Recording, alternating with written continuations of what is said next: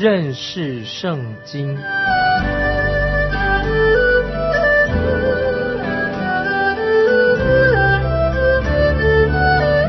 认识上帝的话，把上帝的话带到全世界。本节目是由认识圣经机构和环球广播电台联合制作，欢迎收听。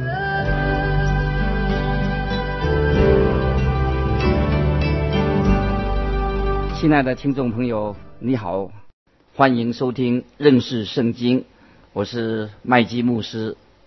当主耶稣出生第八天的时候，主耶稣的父母玛利亚、约瑟就把他带到圣殿去，按照摩西的律法来行割礼。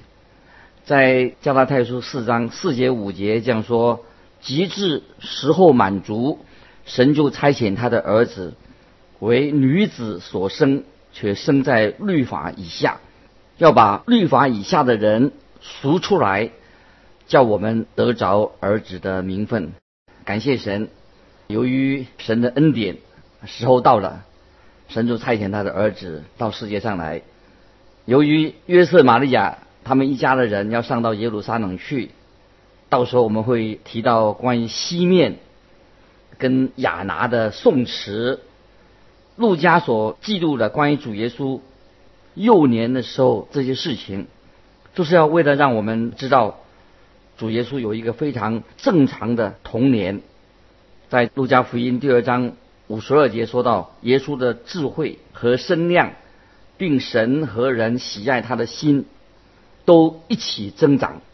现在我们要开始看路加福音第二章之前，我们再要了解当时的背景。也许你还记得，路加福音的历史的一个时代是特别，它的背景是写给希腊人啊，就是那些比较有思想的人来看的。其中有一个最主要的属灵的目的，当然就是要介绍神的儿子耶稣基督。有一位伟大的圣徒曾经这样说：在历史上有三个比较伟大著名的国家，是按照他们的特别的特质。都为了基督教播种，基督教要播福音的种子，作为一个好的土壤。比如说，犹太人所提供的就是关于宗教方面的；希腊人所提供的就是关于科学、人文方面的；罗马人就也提供了，它是一个世界级的一个政治方面的。所以我们看见在圣经里面有马太福音、有马可福音和路加福音。他们都是针对某一些特别的对象写的，比如说马太福音是写给犹太人的，马可福音呢是写给谁的？写给罗马人的，路加福音写给谁的？写给希腊人的。那么有位学者也这样说：希腊人有些很特别的、很明显的希腊人的特质，他们跟其他的民族在历史上不同，他们是非常理性的。他们是属于那种人文主义的代表，希腊人自认为他们具有特别的使命，他们想要使人类变得更好。这是一位学者说到关于希腊人方面的。那么希腊人在当时的世代里面，他也是一个世界的强国。大家知道啊，我们说亚历山大大帝，希腊的大帝啊，征服了亚洲、欧洲。那么他们相信是关于人的形象。以人的形象为主，很看重这个人啊，人文主义，按照人的样式，他们造了他们属于他们自己的神。所以希腊人也有很多的神，是按照他们自己人的形象造的，按照人的样式来造成许多的偶像。可是希腊人他们的观念是很世俗化的，基本上也是属于一种啊无神论的。我们知道，在圣经里面，使徒保罗到雅典去传福音。所以保罗是一个非常适合的人选。当时他看到在希腊雅典那个地方，在那个希腊人他们那个祭坛上写着什么？就写着卫士之神，就神他们不知道是谁，就写一个他们的祭坛上所写的卫士之神，就是还不知道这神是谁。所以保罗就向他们传福音。那么保罗传福音的同伴就是路加医生，他是一个外邦人，他跟保罗同行。我们看见希腊人，他们很显然的啊，神就使用希腊人的，他们是可以预备为主耶稣到这个世界上来啊，为耶稣的福音做了一个预备，使得当时的知识分子他们会感觉到，在他们的人的理性。靠着人的理性是不足够的，人的理性是有限的。希腊人啊，也告告诉我们说，人人必须要承认，人都有这个问题。即使人类的理性啊、智慧的发展到一个最高的地步，还是不足够的，因为人的理性本身并不能够拯救人类，因为我们人本身是不完美的。那么这样啊，就使得让人的内心里面很渴望。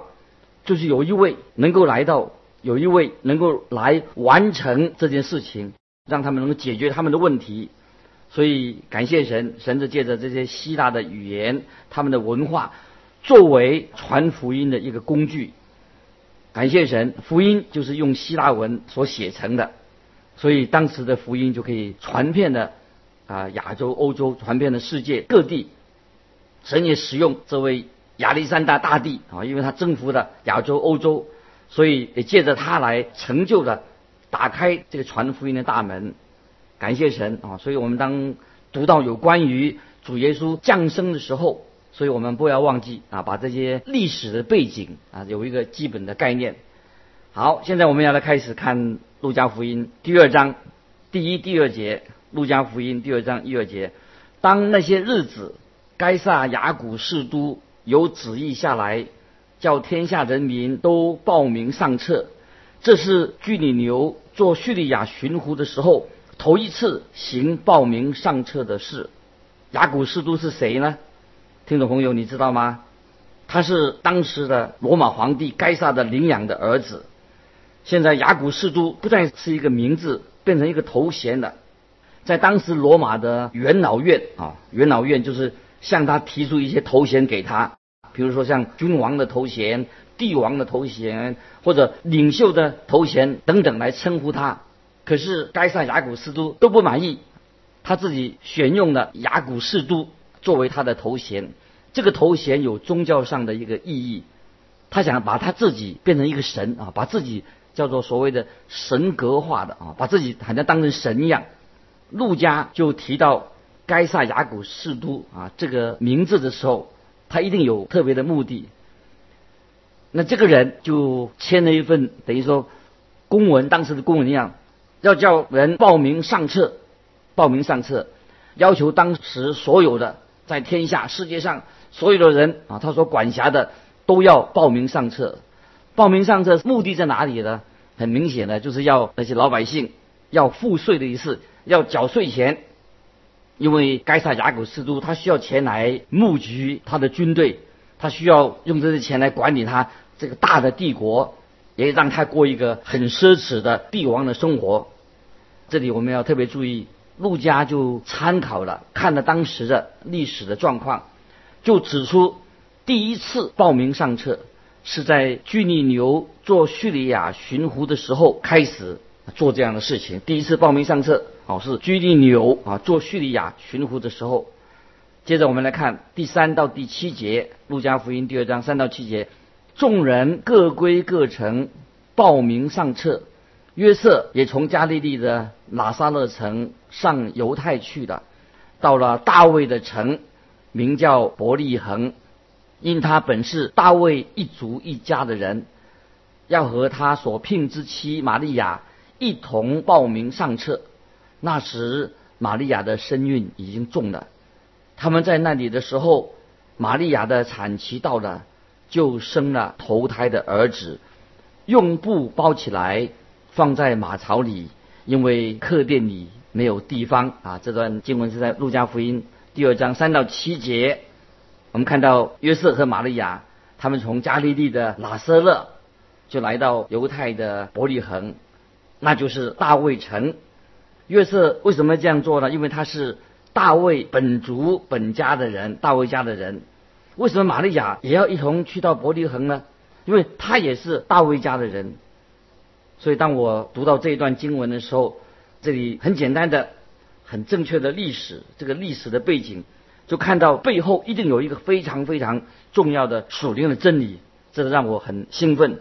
我们知道，该萨雅古士都，他希望自己变成一个神啊，他把他自己神格化，他希望别人来对他，把他摆在高高在上，受人的敬拜，所以他就签了一份报名上册的公告啊，要使得所有居住在拿撒勒的男男女女。啊，包括那些农夫们都要去伯利恒报名上册。那么这个妇女就是玛利亚啊，这个妇人啊，她已经怀着啊神的儿子啊耶稣在她的腹中，这是很不可思议的一件事情。该萨雅古斯都希望他自己成为一个神，但呢，我们知道今天并没有人把他当成神，也没有人尊敬他，也没有人今天也不需要赋税给他。可是我们看见。玛利亚这位妇人，她自己倒怀着肚子里面怀着神的儿子耶稣，太奇妙了。我们看见啊，这是神的美好的旨意。到今天，有没有人给啊该撒雅古斯都上税呢？当然，没有人给他上税，有人也没有人把他当成一个偶像。可是玛利亚所怀的小婴孩，却成为世界上的人。敬拜的对象，也是今天我们基督徒所敬拜的唯一的对象。我们还称他耶稣做成我们的救主，所以我们看见该撒雅古斯都只是作为神手中的一个工具而已，目的是要为了应验先知的预言，所以非常奇妙，这是一切都在神的美好的旨意安排里面。我们看见弥迦书啊，我们来看弥迦书五章二节，是应验啊，应验啊，主耶稣要生在伯利恒。弥迦书五章二节这样说：伯利恒以法他，你在犹大诸城中为小，将来必有一位从你那里出来，在以色列中为我做掌权的，他的根源从亘古从太初就有。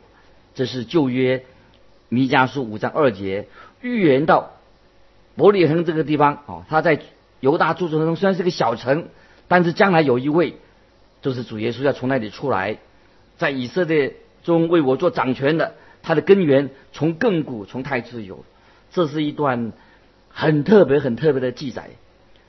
我们知道，先知的预言应验了，发生的每一件事情。都有神啊，很奇妙的安排。如果有人对该撒啊说一个孩子要要生出来的，那么这个孕妇因为她怀孕了，对不对？所以最好把他的把他的名字啊，叫他不要报名上册，把他名字除掉好了，他就免了他的税吧。这个该杀雅古斯也许他会说，我才不管什么婴孩不婴孩，还是哪一个母亲。我只对上税最有兴趣，对军队、对钱、对我好的生活才有兴趣。我不会管这个婴孩的事情，不管这个孕妇的事情。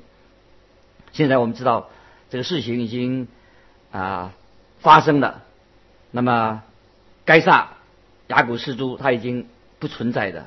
这段经文就是路加啊这个福音福音书的作者路加详细的描述。关于这个小婴孩生出的主耶稣基督，他的一个细节，他这里说到啊，说的很清楚。玛利亚用布把小婴孩包起来，我们看见神的儿子啊，穿着婴孩的衣服啊，也也许包着尿布啊，他是一位完美的人啊，就是神在肉身的显现啊。我们知道这是一个神机啊，神透过玛利亚把耶稣生出来。哦，他跟一般人一样啊，有一个小孩婴孩的时期，但是他是一个完美的人，代表是神在肉身啊向人显现啊，这太奇妙了。接着我们来看第八节，在伯利恒之野地里，有牧羊的人夜间按着更次看守羊群。有人问说，到底耶稣基督在什么时候出生的？应该不会在这么冷的冬天吧，否则牧羊人就不会在晚上哦，他跟他的羊群住在一起，冬天那个天不太好吧？但是主耶稣在哪一天出生，其实并不是最重要的。就像主耶稣在哪一天钉在十字架上，也不是最重要的。这个日子不是一个最重要的。圣经并没有说主耶稣在哪一天出生的。最重要的是神的儿子已经降生了。圣经里面没有说到他哪一天钉死在十字架上。啊，重要的是主耶稣，上帝的儿子为罪人的死在十字架上。啊，这个是圣经里面所讲的，这是比较重要，这是重点。接着我们来看九节到十一节，第二章路加福音九到十一节，有主的使者站在他们旁边，主的荣光四面照着他们，牧羊的人就甚惧怕。那天使对他们说：“不要惧怕，我报给你们大喜的信息，是关乎万民的。”因今天在大卫的城里为你们生了救主，就是主基督。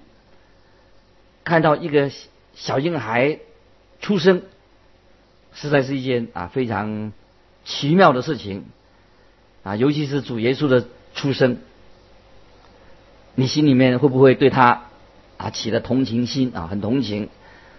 这个就是神啊，他的儿子用这种方式来出生。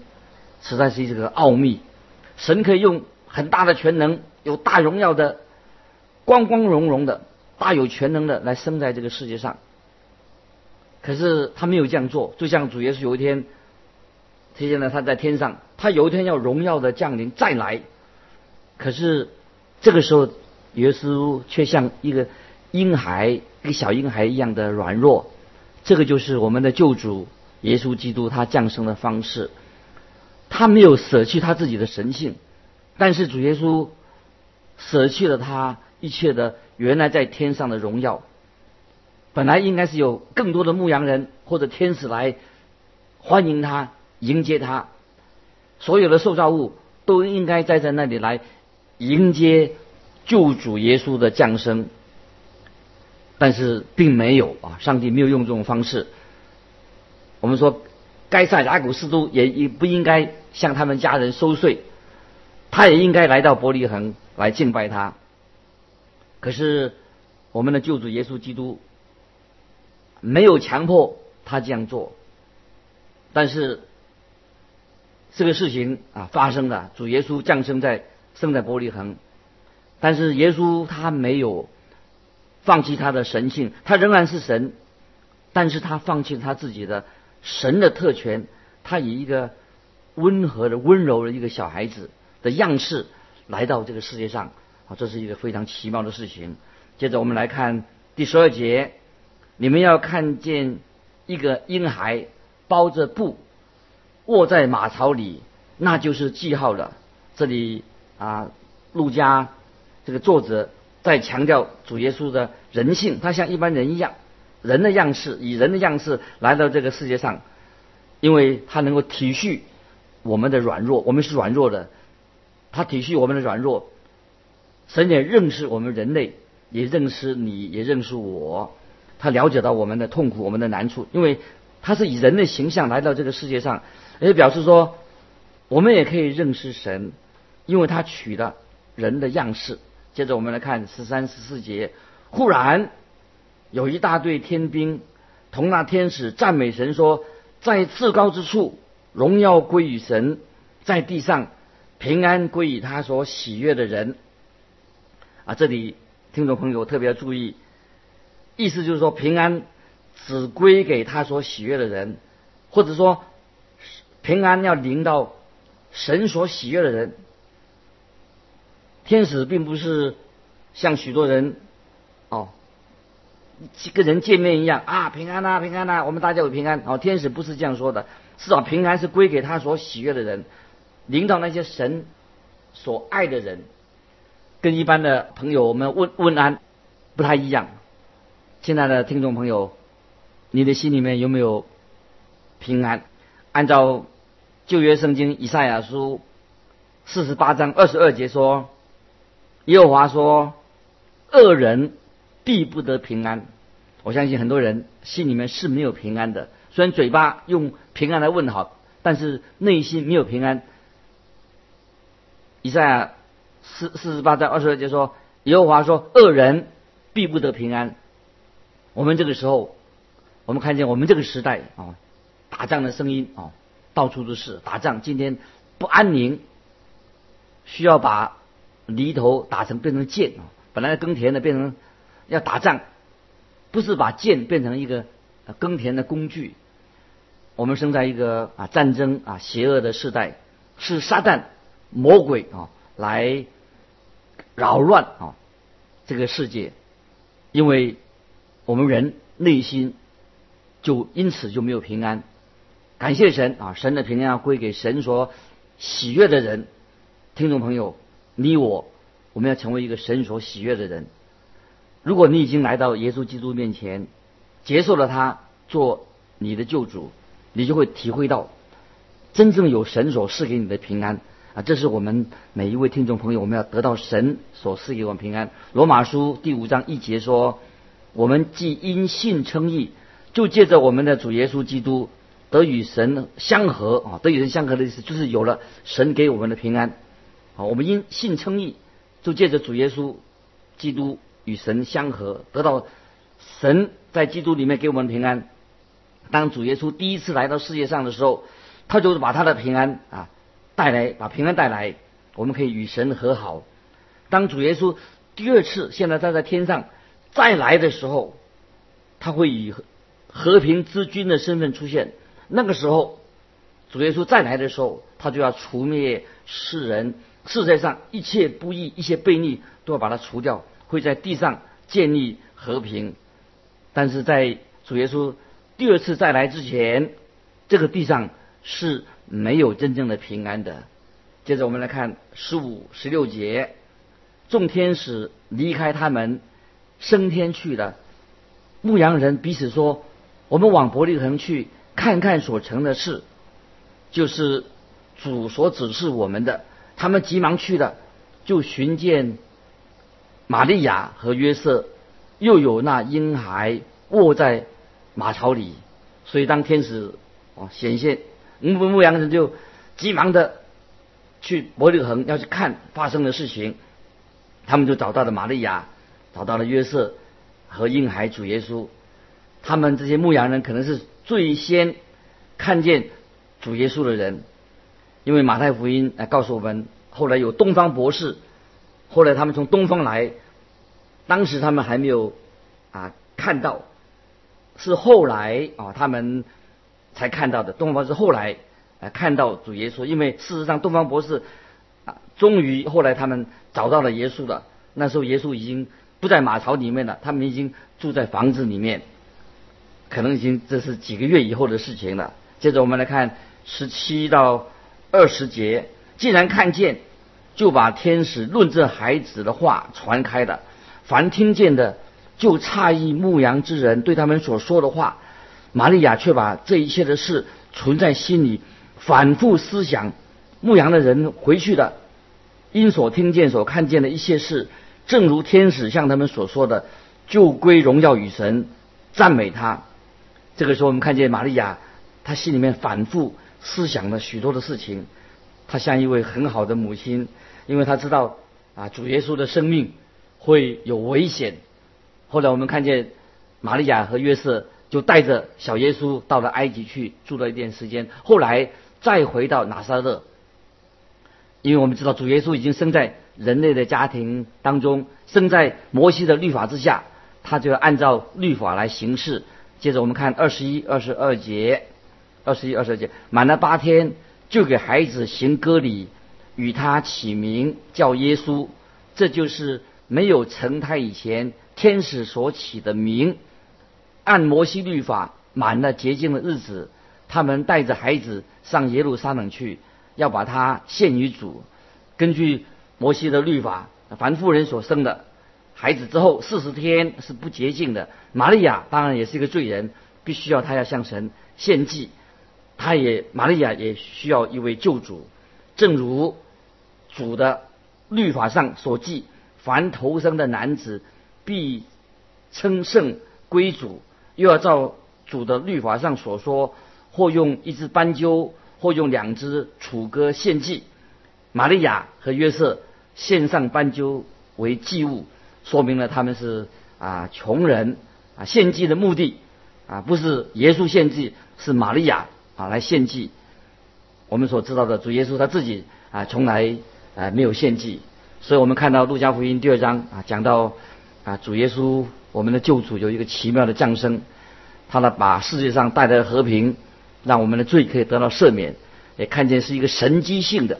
一个见证啊，我们可以看见，时间的关系，今天我们就分享到这。如果你有什么疑问啊，要分享的，欢迎你来信寄到环球电台认识圣经麦基牧师收。愿神祝福你，我们下次再见。